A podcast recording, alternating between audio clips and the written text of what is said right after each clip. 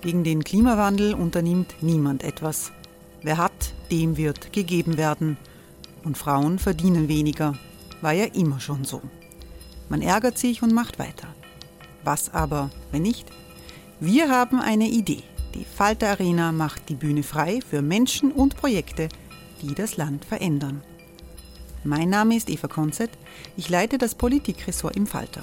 Und am Sonntag, den 26. Mai, veranstalten wir im Wiener Stadtsaal die nächste Falter Arena.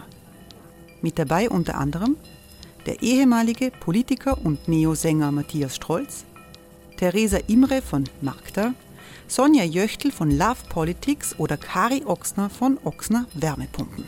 Machen statt jammern. Wir schauen uns an, wie das funktionieren kann. Kommen auch Sie vorbei. Alle Informationen und Tickets finden Sie unter falter.at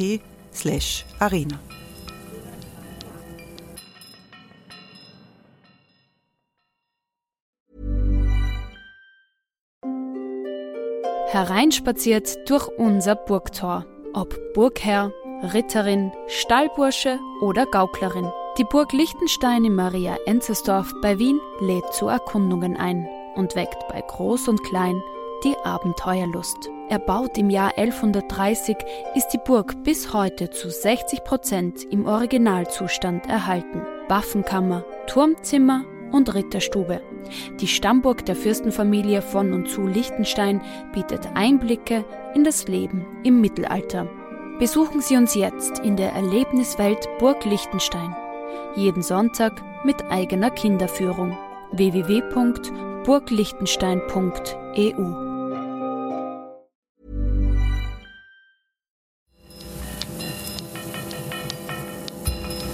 Falter Radio der Podcast mit Raimund Löw. Herzlich willkommen, meine Damen und Herren, zum Falterradio für Samstag, den 3.2.2018. Wie sieht uns eigentlich Europa?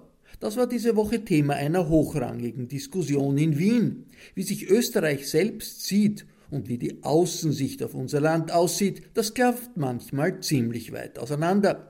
Zur Skepsis, die der schwarz-blauen Regierung in Teilen Europas entgegenschlägt, kommt allerdings ein ungewöhnlich großes Interesse an Sebastian Kurz, dem jüngsten Regierungschef der EU.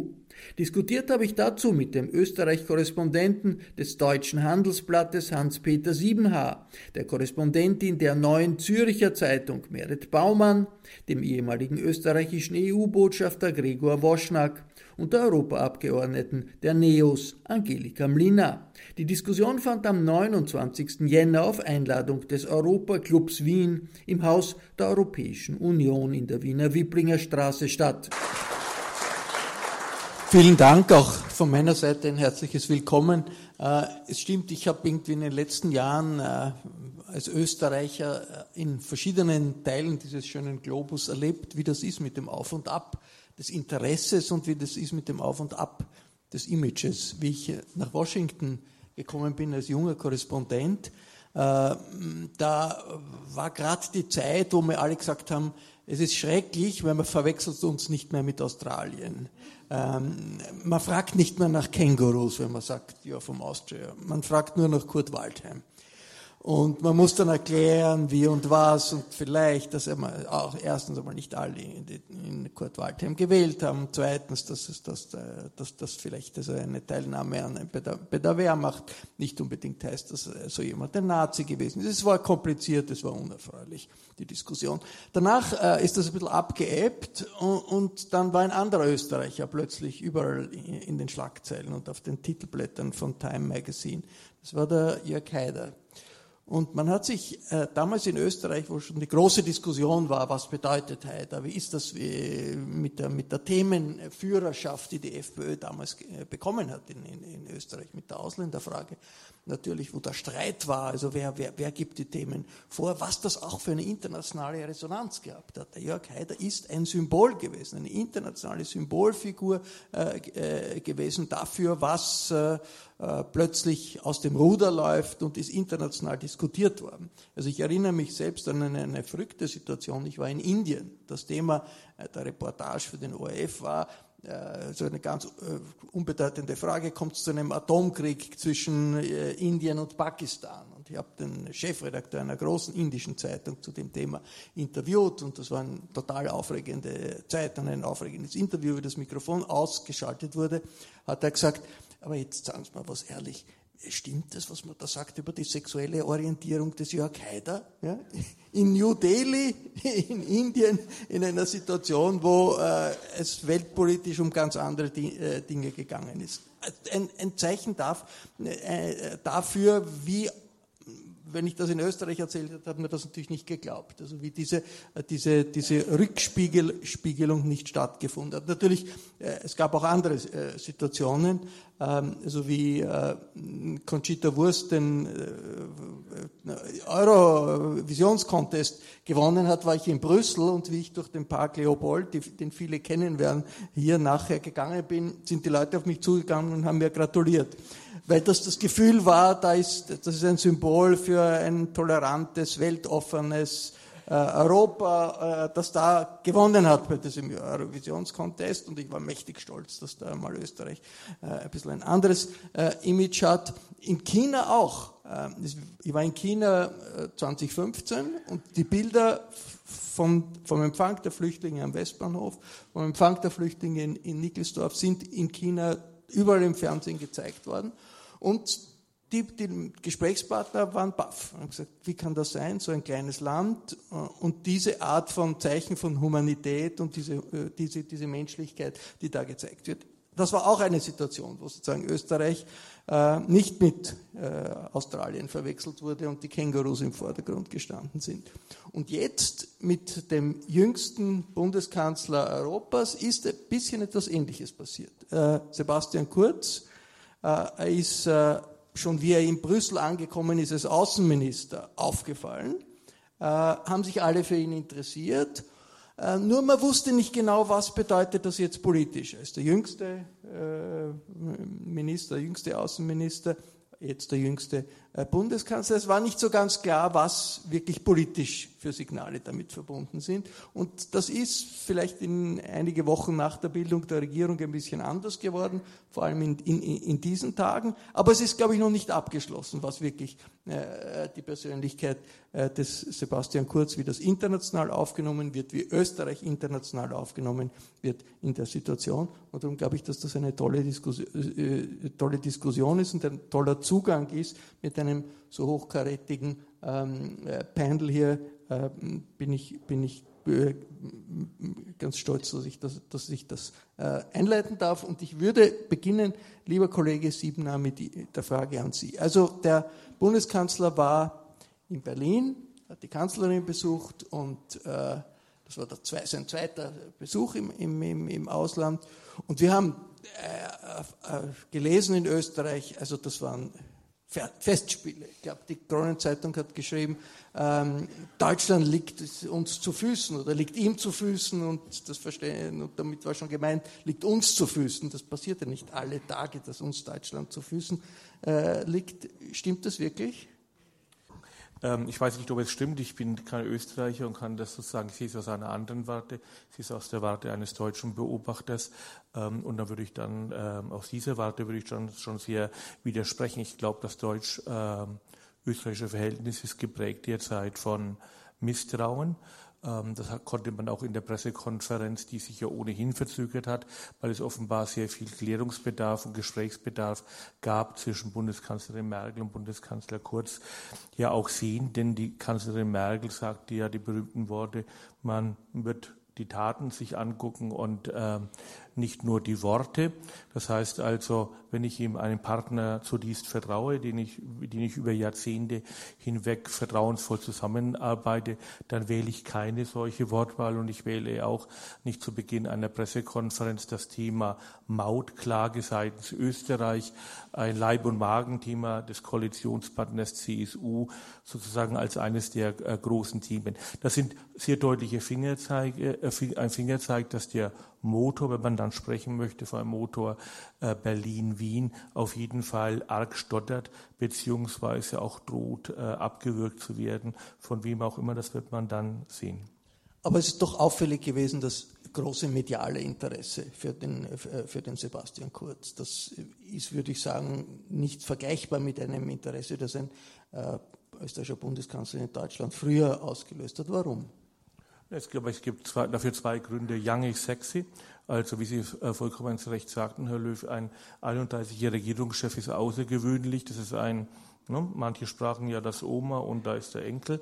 Ähm, das ist auf jeden Fall außergewöhnlich und, wir, und als Medien sehen wir uns nach dem Außergewöhnlichen. Aber es gibt darüber hinaus natürlich noch ein Interesse, äh, da Herr Kurz äh, natürlich koaliert mit der FPÖ, ähm, ist natürlich da, glaube ich, das Motiv des Interesses noch viel größer. Man guckt sich äh, sehr genau an, was passiert eigentlich an der konservativ-rechtspopulistischen äh, Regierung, vor allem jetzt auch eingebettet in der Landschaft, wo wir mit Herrn Papisch einen Populisten in Prag haben, wo wir die bekannt rechtskonservative, rechtssozialistische Regierung in Polen haben und natürlich sozusagen auch unmittelbarer Nachbarschaft Herr Orban in Ungarn. Also ähm, ich glaube, diese beiden Motive sorgen für dieses gewaltige ähm, Medienecho, das auf jeden Fall da war.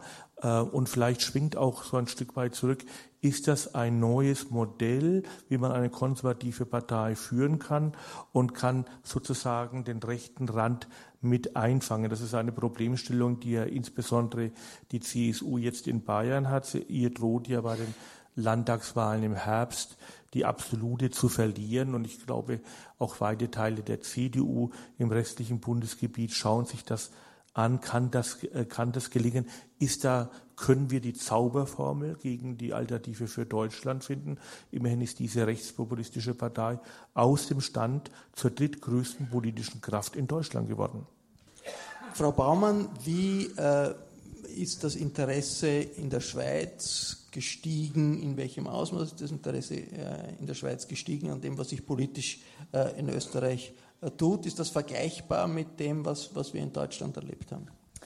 Ähm, nein, ich würde sagen nicht. Ähm, das Interesse an, an Sebastian Kurz ist auch in der Schweiz sehr hoch. Also das ähm, merkt man stark, äh, auch bei äh, Leuten, die sich jetzt ähm, beschränkt für Österreich interessieren, dass da nachgefragt wird, wie ist das mit diesem jungen Kanzler und so. Ähm, aber ich glaube, vergleichbar mit, mit Deutschland deswegen nicht, weil die Schweiz weniger stark betroffen war von dieser Flüchtlingskrise im ähm, Jahr 2015, 2016. Und natürlich sich Sebastian Kurz da als Antipode von, von Angela Merkel ähm, inszeniert hat bis zu einem gewissen Punkt. Und, ähm, und das ist bei uns weniger, weniger ein Thema. Also er wird da weniger verglichen mit unserer eigenen Regierung oder Exponenten unserer eigenen ähm, Regierung, weil, weil das weniger stark ein, ein Thema war. Also natürlich hat man diese ähm, Krise sehr stark äh, verfolgt, aber die Schweiz war wirklich nicht an dieser Route und deswegen weniger stark betroffen. Und, und deswegen ist auch dieser Gegensatz ähm, Kurz Merkel ähm, nicht so ein, ein, weniger ein Thema in der Schweiz.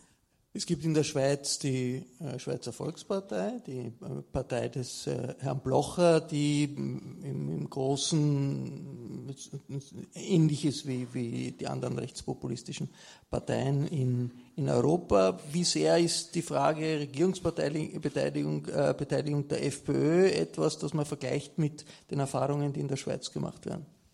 Das ist insofern ein bisschen schwierig, weil wir ein ganz anderes System haben, ein, ein sehr kompliziertes System äh, zu vergleichen.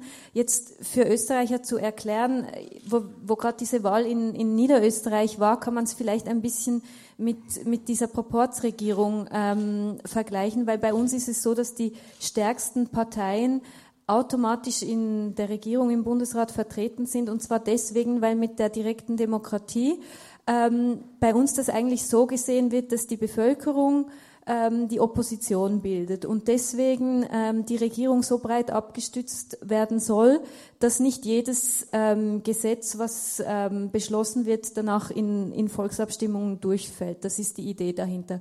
Und das bedeutet, dass die SVP ähm, in der Regierung schon sehr lange äh, vertreten ist und, und war schon, bevor sie ähm, diesen Schwenk auch Richtung Rechtspopulismus gemacht hat. Bei der SVP ist es interessant, ähm, zusammen mit der FPÖ waren es, würde ich sagen, in Europa die ersten Parteien, die diesen Kurs so eingeschlagen sind. Das war beides in, bei beiden Parteien in der zweiten Hälfte der, der 80er Jahre.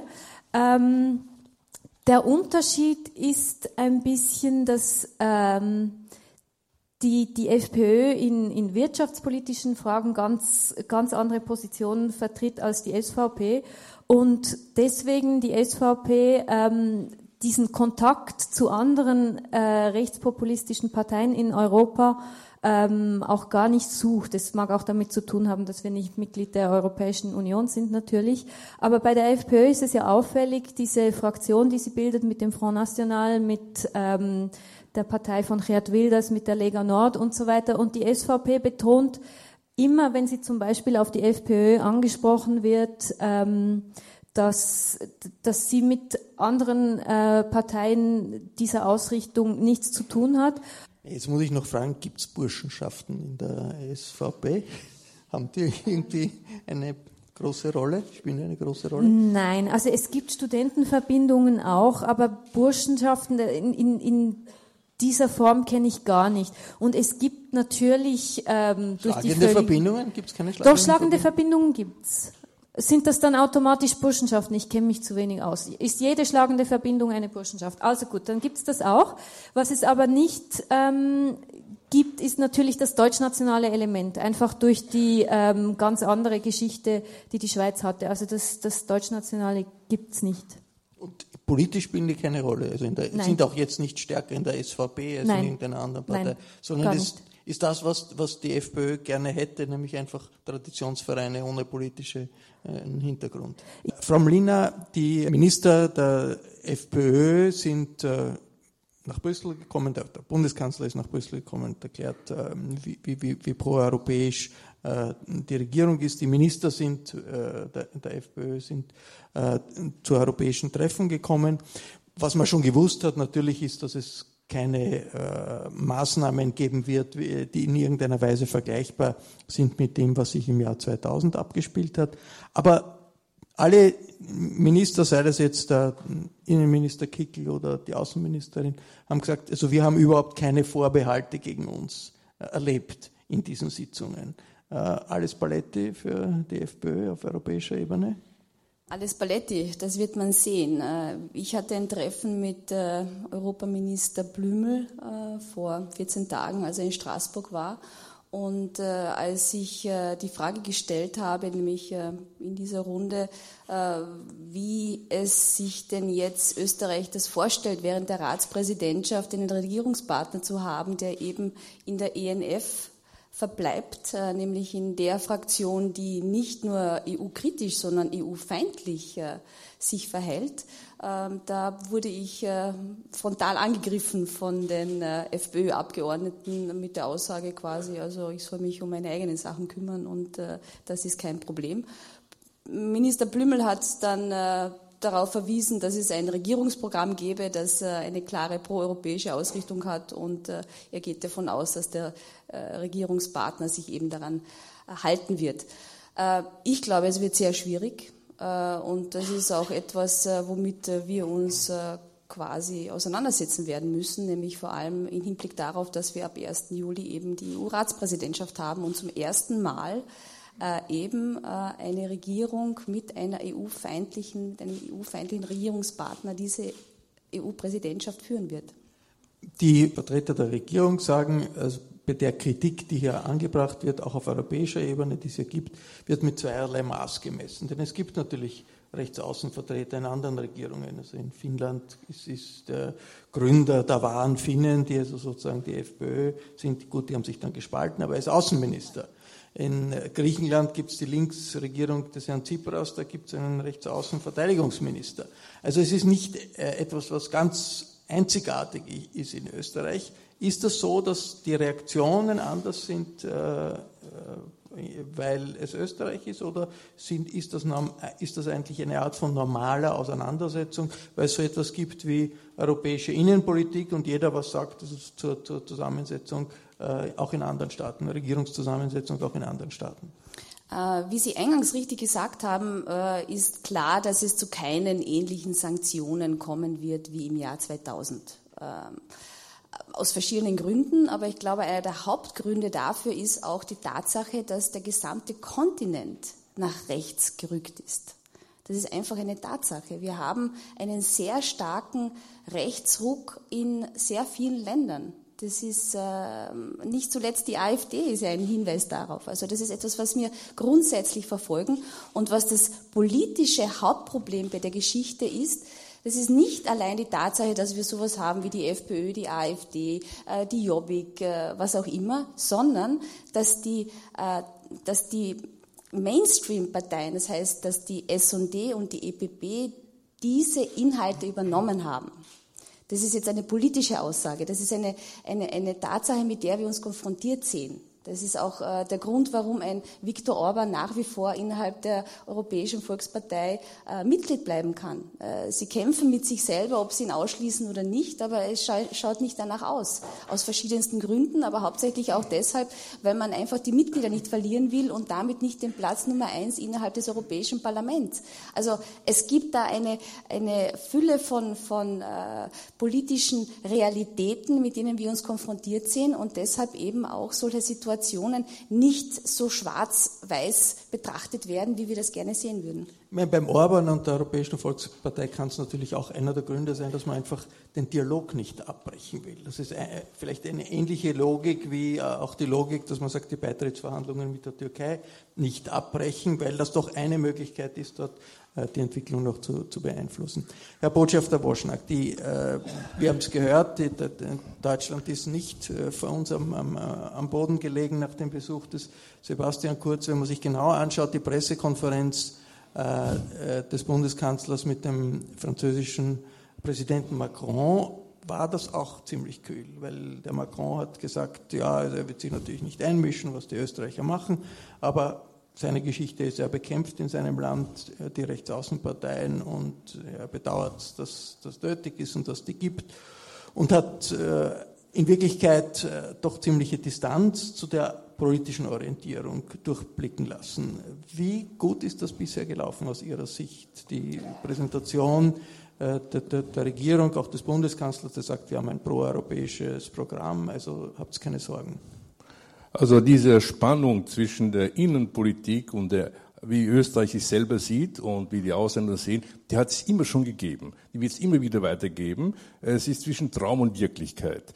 Äh, diese Spannung, ich kann mich gut erinnern, ich als junger Diplomat war ich Leiter der Presseabteilung, da hat mich damals der damalige Bundeskanzler Kreisky einmal in der Woche zum Rapport geholt. Ich musste ihm die Auslandspresse erklären und die Kollegen Baumann wird sehr amüsiert sein, wenn ich jetzt sage, der Kreisky hat gesagt, bitte, was macht die Zürcher Zeitung? Äh, sei zu Ricardo Latta sehr nett, der ist sehr wichtig, denn wenn die Zürcher Zeitung über mich als sozialistischen Bundeskanzler schreibt, dann glauben die Österreicher, ist vielleicht gar nicht so schlecht. Also das heißt, ähm, der Kreisky hat bewusst immer über die Auslandspresse versucht, nach innen zu wirken, gesagt, ich habe keine Chance in Österreich, die schwarzen Blätter ignorieren mich. Also das heißt, die Auslandspresse hat der Kreisky immer gesehen, das muss man wieder zurückführen nach Österreich. Warum? Weil in Österreich sehen wir uns manchmal ganz anders, als das Ausland uns sieht. Diese Spannung ist immer da. A lot can happen in the next three years. Like a chatbot may be your new best friend. But what won't change? Needing health insurance. United Healthcare Tri Term Medical Plans are available for these changing times. Underwritten by Golden Rule Insurance Company, they offer budget friendly, flexible coverage for people who are in between jobs or missed open enrollment. The plans last nearly three years in some states, with access to a nationwide network of doctors and hospitals. So, for whatever tomorrow brings, United Healthcare Tri Term Medical Plans may be for you. Learn more at uh1.com.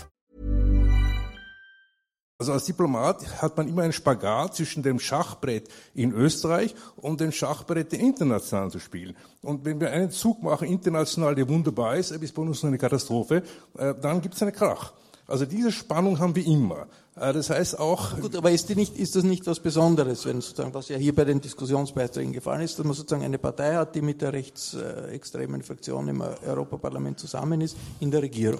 Das österreichische Selbstbild ist, ja, wir sind Brücke in irgendeiner Weise, Brücke zwischen West, dem Westen möglicherweise und, und, dem, und, und, und dem Osten oder, oder Mitteleuropa. Ist das etwas, diese Brückenidee, ist das etwas, was rein österreichisch ist oder ist irgendjemand anderer auch interessiert an, an dieser Brücke? Ich glaube, äh, aus der Berliner Sicht braucht man keine Brücke. Man fährt einfach selber hin. Wenn Sie sich das Beispiel nehmen, Frau Merkel hatte Herrn Macron äh, besucht und anschließend ging die Reise wohin? Nicht zurück nach Berlin, sondern nach Sofia, um Herrn, mit Herrn Boyko Borisov, den bulgarischen Ministerpräsidenten, direkt äh, zu sprechen. Beide kennen sich seit vielen, vielen Jahren. Beide sind äh, sozusagen auch verbunden von der Partei hier über die IVP, ähm, äh, über die IVP ähm, äh, Fraktion. Ich glaube, das wird, das ist eine Rolle, die sich Österreich auf seiner Grund, auf seiner Geschichte, aufgrund seiner ähm, äh, seiner Kompetenz gerne einnehmen würde, aber die eigentlich gar nicht mehr not, äh, notwendig äh, ist aus, aus der Sicht der,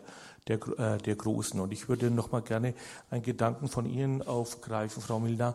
Äh, Europa rückt, rückt nach rechts. Wie gerecht ist das Ausland mit Österreich? Ich glaube, das Ausland ist schon auch ein Stück weit ungerecht mit Österreich. Ähm, und da bin ich bei der bulgarischen Ratspräsidentschaft. Ähm, es wird in den Medien kaum thematisiert, aber auch in der Öffentlichkeit interessiert es kaum, dass Herr Borissow mit Rechtsradikalen in einer Regierungskoalition sich befindet. Die sind versammelt unter dem Dach der Vereinigten Patrioten. Das klingt jetzt relativ harmlos, aber der eine oder andere, der mit Bulgarien vertraut ist oder sich darüber informiert, wird sich die Augen reiben, äh, welche Art von Politikern sich dahinter verbergen und äh, ohne jetzt die FPÖ verharmlosen zu wollen. Aber das ist schon nochmal eine ganz andere Kategorie von Europafeindlichkeit, die ich dort finde. Und dennoch scheint es offenbar kein, äh, kein Problem zu, äh, zu sein. Ich glaube, ähm, Österreich steht halt auch deshalb unter, die, unter dem Vergrößerungsglas, weil wir also Österreich, Deutschland, die Schweiz und Luxemburg, die gemeinsame Sprache haben. Wir verstehen uns gut, wir interessieren uns für uns äh, gegenseitig. Ähm, wir, äh, wir, lieben uns teilweise oder respektieren uns, je nachdem, auf welcher Seite man steht. Aber es gibt auf jeden Fall eine enge Verbundenheit. Und deshalb sieht man auch alles auch ein Stück weit unter dem Vergrößerungs, äh, Vergrößerungsglas. Also, und nochmal zurück zu dieser Brückenfun äh, Brückenfunktion. Ähm, mein Bild, das ich gerne äh, bemühe, ist eigentlich derzeit befinden wir uns in einer Phase des Maskenballs. Ähm, wir sind noch, haben noch nicht die Bühne betrieben, wir sind noch am Eingang. Ähm, jeder trägt eine Maske, freundliche oder hässliche oder oder auch furchteinflößende. Und man weiß nicht, ob sich dahinter vielleicht ein sehr, sehr netter Mensch verbirgt oder tatsächlich ein furchteinflößender einflößender Mensch. Und wir beäugen das noch. Und derzeit ist es ganz einfach äh, zu früh. Wenn es tatsächlich zu einer schwarz-roten Koalition kommen sollte, dann glaube ich, ist das für das deutsch-österreichische Verhältnis auf jeden Fall ähm, schon eine Nagelprobe bei insbesondere Sozialdemokraten und Herr Bundesaußenminister Gabriel hat es ja auch bei den ein oder anderen Wien-Besuch deutlich gemacht, sehen das natürlich äh, mit sehr, sehr kritischen Augen, dieses Bündnis äh, mit rechts. Und das kann unabhängig, ob jetzt der Schulz ein Ministeramt übernehmen könnte oder möchte, ähm, wird da nochmal ein ordentlicher Druck sich aufbauen, dann tatsächlich äh, einen proeuropäischen Kurs einzuschlagen. Frau Molina, äh, zurückzukommen auf die Diskussion Entwicklung äh, der Europäischen Union. Verschiedene Optionen, die es jetzt gibt. Jean-Claude Juncker hat, hat verschiedene Modelle vorgelegt und die österreichische Regierung scheint sich in Richtung, glaube ich, Modell 4 äh, zu entwickeln. Und das ist ein Modell, wo es auf eines einmal ganz klar ist, es soll nicht mehr Kompetenzen nach Brüssel geben, sondern es soll möglichst viel in die Nationalstaaten äh, verlegt werden. Wie ist das real? Was, was wird erwartet in der Diskussion äh, von Österreich? Naja, das ist ja auch äh, der Aufhänger oder das Hauptthema der äh, österreichischen Ratspräsidentschaft Subsidiarität. Also das äh, geht ja genau in diese Richtung, wobei das äh, auch schon bei der letzten österreichischen Ratspräsidentschaft das Thema war. Äh, und da ist dann immer die gleiche Frage und äh, immer das gleiche Thema, wo, es dann heißt, ja, die Europäische Union soll die großen Fragen äh, lösen und die nationale Ebene die kleinen Fragen. Und dann scheitern wir immer daran, uns darauf zu einigen, was denn jetzt tatsächlich die großen Fragen wären und was denn die kleinen sind. Ähm, was wird hier erwartet? Das ist die große Frage und ich frage mich das auch. Und das ist eben dieses Gefühl, äh, das ich natürlich auch als Oppositionspolitikerin habe und ich bin eine ganz klare proeuropäische Politikerin. Ich bin der Ansicht, dass wir mehr Integration brauchen und nicht weniger, äh, wobei ich eine Anhängerin der Subsidiarität bin. Das ist ja keine Frage. Ich meine, es ist ja idiotisch, äh, sich nicht dafür auszusprechen. Ähm, aber diese Allianzen, das heißt, wo steht jetzt Österreich? In welche Richtung will jetzt Bundeskanzler Kurz gehen. Das ist für mich vollkommen offen. Äh, Herr Botschafter, kann es sein, dass äh, vielleicht auch der Bundeskanzler selbst sich noch nicht entschieden hat, wo er genau stehen will in dem Moment, wo es Bewegung kommt in die ganze Sache. Er hat gesagt, okay, es darf auf keinen Fall mehr kosten für Österreich. Das ist schon einmal nicht äh, eine, eine Idee, die, die, die einen dann sehr rasch ins Zentrum führen wird. Es ist klar, es gibt die Nähe zu Visegrad-Staaten, die auch nicht gerade zu Kerneuropa äh, gehören werden. Auf der anderen Seite, es gibt die Tradition der ÖVP als äh, Europapartei, es gibt den Koalitionspartner, der das ganz sicher nicht. Könnte es sein, dass äh, es noch nicht entschieden ist, weil man noch nicht weiß, wie wirklich die, die Dynamik ist und sozusagen auch nicht nur die, die außen stehen, nicht wissen, wer hinter der Maske ist, sondern auch vielleicht die hinter der Maske sind, es selber nicht genau wissen. Äh, nein, ich sehe das ganz anders, weil im Grunde genommen die Ratspräsidentschaft ist eine Heidenarbeit und sie ist auch wichtig. Ich bin ganz anderer Meinung als Sie, weil es gibt zwei Gremien, äh, die also von ständig sozusagen Beamteten, äh, einmal ist der Task und dann die Außenminister Mogherini. Alles andere muss der Ratspräsident äh, mit eigenen Ministern bestücken und auch eigenen äh, Diplomaten. Das heißt, hier hat man plötzlich ist man im Scheinwerferlicht und erst wenn ein Land durch die Ratspräsidentschaft durchgeht, dann ist es nicht mehr der Kampf Wien gegen Brüssel, sondern wir sind die Union. Wir sind ja verantwortlich dafür. Es ändert im Kopf einiges. Und auch die Bulgaren, ich war extra dort und mit ihnen gesprochen, gesagt, ihr werdet plötzlich Europäer werden nach der Ratspräsidentschaft. Und wenn ihr das gut macht, habt ihr einen guten Ruf für 14 Jahre. Und wenn ihr das schlecht macht, habt ihr einen schlechten Ruf für 14 Jahre, weil es dauert zu lange, bis man wieder Ratspräsident ist. Also ich glaube, die Ratspräsidentschaft ist doch wichtiger, als, äh, als glaube ich, manchmal in den Medien den Anschein hat, weil das ist eine Heidenanstrengung und die schaffen das nur, indem sie auch Diplomaten von anderen Ländern ausborgen und die bringen auch wieder das europäische Denken hinein. Also ich glaube, das ist viel wichtiger, als, als viele denken. Äh, wir haben nicht mehr diesen Zirkus, wo man herumfahrt in alle Hauptstädte. Ich finde es Gott sei Dank, weil die, die lokalen Polizisten äh, drehen meistens durch, wenn sie plötzlich so viele Besucher haben. In Brüssel läuft das routinemäßig ganz gut. Das sind die, die flämischen Polizisten ganz hart und kontrollieren das. Also ich glaube, die Ratspräsidentschaft ist letztlich wichtiger und man kann Impulse geben, die man sonst nicht geben kann. Das sei ein bestimmtes Bewusstsein. Ja. Also es könnte ja in dem Fall auch äh, eine Veränderung in der Haltung von Parteien und Parteienvertretern, äh, die äh, traditionell als Oppositionsparteien sehr skeptisch waren bis antieuropäisch waren, bewirken. Gibt es da Erfahrungen dafür aus Ihrer Sicht? Ja, es gibt auch positive Erfahrungen. Ich habe damals die Ratspräsidentschaft 2006 mitgemacht. Das war eine schwarz-blaue äh, Regierung. Und ich habe wirklich gesehen, wie auch die, die freiheitlichen Minister sich ganz anders agiert haben, wenn sie plötzlich da äh, vor dem ganzen Rat sind und dann zur Pressekonferenz gehen müssen und alles. Nein, da gibt es eine große Änderung in den Köpfen, in den grauen Zellen. Ich sehe noch nicht so recht, wo Sebastian Kurz hin will mit der Europäischen Union und wie er Österreich positionieren will in der Europäischen Union. Ich ähm, ziehe nicht in Zweifel, dass Sebastian Kurz ein, ein überzeugter Europäer ist. Und zwar schon allein deswegen, er kennt ja als politisch denkender Mensch gar nichts anderes. Also ähm, er, mit seinem, in seinem Alter ist für ihn die Europäische Union und die Integration eine Selbstverständlichkeit. Er hat sich natürlich jetzt im Wahlkampf so positioniert, auch mit dieser Kritik an der Flüchtlingspolitik, an der europäischen Flüchtlingspolitik, an Angela Merkel, dass er in der Wahrnehmung ähm, in westeuropäischen Ländern, aber vor allem auch in den ostmitteleuropäischen Nachbarländern, dass er als Verbündeter dieses ähm, EU-kritischen äh, Visegrad-Bündnisses äh, häufig gesehen wird.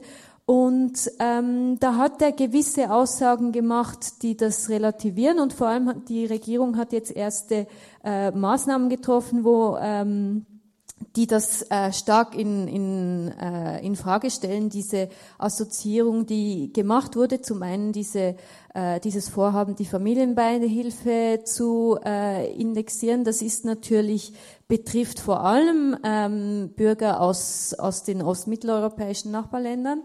Ähm, und zum anderen jetzt diese Klage gegen ähm, die, äh, den Ausbau des Atomkraftwerks in, in, in Parks. Das ist natürlich für, für die Ungarn ähm, schwierig. Ähm, aber trotzdem, die Aussagen, was die Flüchtlingspolitik betrifft und dass sich Sebastian Kurz so klar von einer äh, Quotenlösung ähm, verabschiedet hat, obwohl das einmal ein Kernelement der österreichischen Asylpolitik noch unter äh, Johanna Mikl-Leitner war, ähm, stellt natürlich die Frage, wo Österreich hin will. Nur einen Satz zu äh, Frau Baumann. Ich lese jeden Tag brav die Neue Zürcher Zeitung. Mir ist natürlich aufgefallen, dass in der Neue Zürcher Zeitung sehr kritisch berichtet hat, wie kurz in Berlin war, dass es gar nicht so wunderbar waren, wie die österreichischen Blätter waren. Also irgendwo kommt so hier eine Kritik aus der Schweiz, weil früher ist jeder Bundeskanzler, jeder Außenminister, erste Auslandsreise immer nach, in die Schweiz, nach Zürich und Bern gefahren. Der Kurz aber jetzt das erste Mal sofort nach Brüssel gefahren. Das, glaube ich, hat sicherlich einige in der Schweiz geärgert. Also hier hat sich schon die Welt geändert. Also Brüssel ist aus Wiener Sicht wichtiger geworden, als es früher äh, Bern und Zürich war. Also die Kakophonie, ähm, da haben Sie komplett recht. Das betrifft aber die Schweizer Regierung, die im Moment nicht weiß, wie sie weiter tun will mit, mit Brüssel. Das ist auch eine sehr schwierige Frage. Aber ähm, ich, ich glaube, unsere Berichterstattung, was diese Frage betrifft, jetzt von der Neuen Zürcher Zeitung, ist eigentlich äh, relativ klar und ähm, ja, also wenn es zum Beispiel um dieses Rahmenabkommen geht zwischen, zwischen der Schweiz und der EU, ich ähm, würde das nicht jetzt so beurteilen, eine, ein Beleidigtsein in der Schweiz. Ich finde es ehrlich gesagt eine Selbstverständlichkeit für einen österreichischen Bundeskanzler, die erste Reise nach Brüssel zu machen. Das ist für mich völlig, das steht außer Frage. Ähm, und äh, Bundespräsident van der Bellen hat seine erste bilaterale Reise, hat er dann nach Bern gemacht. Wie unser Bundespräsident immer seine erste bilaterale Reise nach Wien macht, der ändert einfach jedes Jahr bei uns. Das ist der Unterschied. Äh, wie sieht man Österreich als EU-Mitglied in der Schweiz? Also ich bin vielleicht, danke für die Frage, ich, ich bin vielleicht ähm, die falsche Person, das zu beantworten und ich sage Ihnen auch, warum. Diese Abstimmung damals, ob die Schweiz, damals ging es um den EWR noch, ob die Schweiz dem EWR äh, beitreten soll, ähm, das ist, ich war damals 14 Jahre alt und das ist die Abstimmung, die mich politisiert hat, weil mich hat das extrem aufgeregt, dieses Nein, und ich bin seit damals äh, Mitglied der neuen europäischen Bewegung Schweiz. Das ist eine ähm, inzwischen sehr kleine ähm, Lobbyorganisation, die möchte, dass die Schweiz der EU beitritt. Und ähm, wir sind aber eine Minderheit von zehn Prozent in der Schweiz oder weniger, die das möchten. Also es ist in der Schweiz undenkbar in den nächsten 20 Jahren, würde ich jetzt einfach mal behaupten, dass, ähm, dass wir der EU beitreten. Das ist völlig ausgeschlossen, weil das müsste durch eine Volksabstimmung und das gäbe ein, ein so vehementes Nein, dass das gar nicht, im Moment gar nicht darüber debattiert wird. Und ähm, deswegen wird auch gar nicht genau geschaut, wie das in Österreich eigentlich funktioniert hat, was falsch ist, weil Österreich sehr ähnliche Voraussetzungen hat, mit Ausnahme der direkten Demokratie, die es in Österreich nicht gibt. Das wäre ein Problem ähm, für die Schweiz bei einem Tre Beitritt. Aber sonst sind die Voraussetzungen ähnlich. Ein, ein, kleines Land, ein neutrales Land und man könnte sich eigentlich anschauen, wie das äh, in Österreich läuft und sich dann ähm, und das dann in die ähm, in die Debatte einfließen lassen. Aber das passiert nicht, weil es eine Debatte über einen Beitritt nicht mehr gibt. Und ähm, Sie haben das zu Recht gesagt, dass die Schweiz wird gerade von EU-Kritikern natürlich immer wieder als Vorbild gesehen, weil, weil das so dargestellt wird, was, dass wir alles selbst entscheiden können, was natürlich nicht stimmt. Weil der Punkt ist, dass die Schweiz in der Mitte von, äh, von Europa liegt und natürlich verbunden ist mit den Nachbarländern und die EU ist unser mit Abstand wichtigster Handelspartner.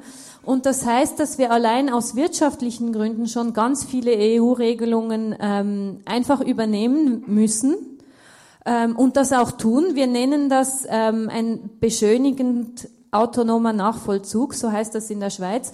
Und die Tatsache ist, dass wir das, ja, es ist so.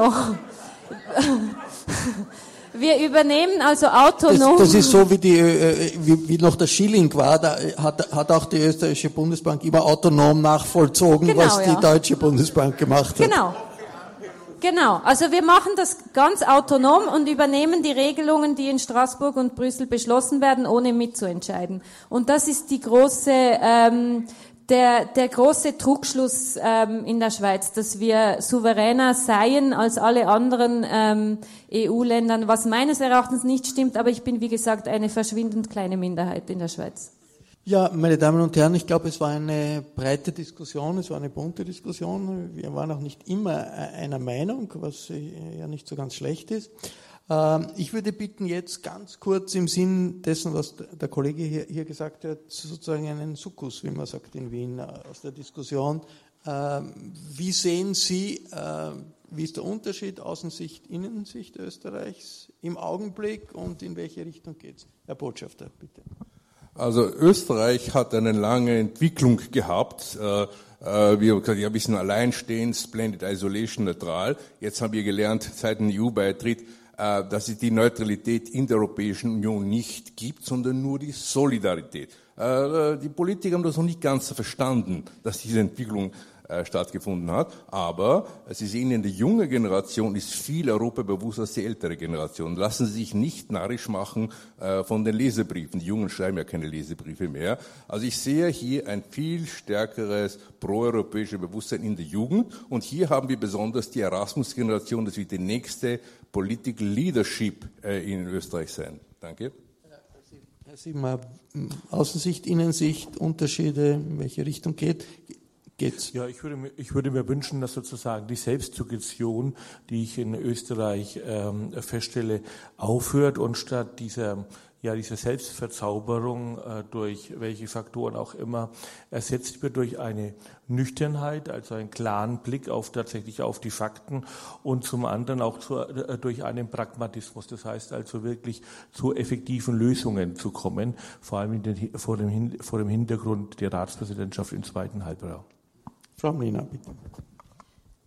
Na, ich äh, würde mir auch wünschen, äh, nämlich äh, in dem Sinne, wie äh, Herr Botschafter Woschnack schon gesagt hat, nämlich zu reflektieren, dass die Jugend tatsächlich ganz klar keine Alternative zu einem integrierten Europa sieht und äh, dass wir uns dieser Tatsache stellen und dass wir den Mut haben, äh, als Politikerinnen und Politiker und vor allem auch an die Adresse der Regierung eine wirklich proeuropäische, konstruktive Vision für diesen Kontinent und für unsere Zukunft zu entwickeln. Denn es geht tatsächlich darum, wie wir die Herausforderungen der Zukunft gemeinsam meistern, denn äh, in dem Klein-Klein und äh, in dem individuellen Nationalstaatsdenken wird sich das nicht spielen. Das sind ganz, ganz schöne Wünsche der Frau Mliner. Jetzt äh, äh, zur Einschätzung, nicht Wünsche, sondern wenn Sie sich anschauen, wie das Selbstbewusstsein ist Österreichs heute, und wie der Blick auf Österreich ist in der Schweiz. Wie würden Sie es ganz kurz zusammenfassen? Also ich würde sagen, dass der Blick von der Schweiz auf Österreich viel positiver ist, als das vielleicht in, in Österreich, als dass die Österreicher selbst ähm, wahrnehmen. Also die, die, die Selbsteinschätzung von Österreich ist immer sehr, sehr kritisch. Und ich, wenn ich jetzt das vergleiche mit anderen Ländern, dann wahrscheinlich kritischer, als das andere Länder sehen.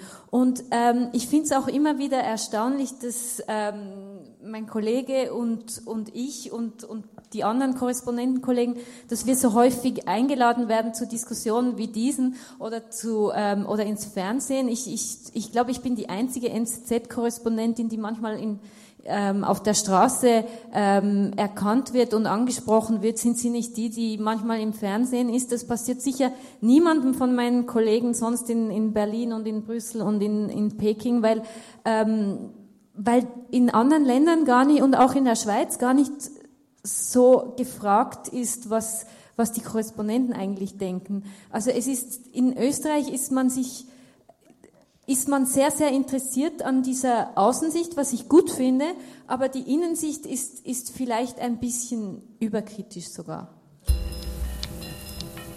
Das war die Österreich-Korrespondentin der neuen Züricher Zeitung Meret Baumann in einer Diskussion diese Woche in Wien, an der auch der Korrespondent des deutschen Handelsblattes Hans-Peter Siebenhaar teilgenommen hat, die EU-Abgeordnete Angelika Mlina von den Neos und der ehemalige österreichische EU-Botschafter Gregor Woschnack.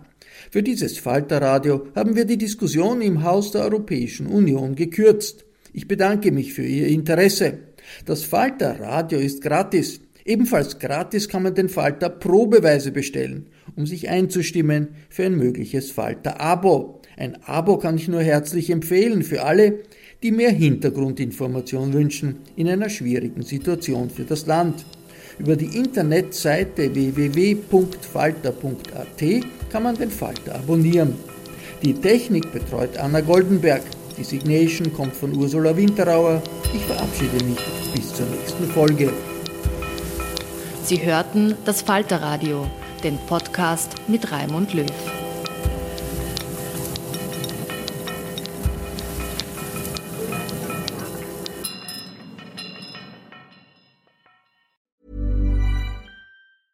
Okay, I have two new obsessions that I need to share with you.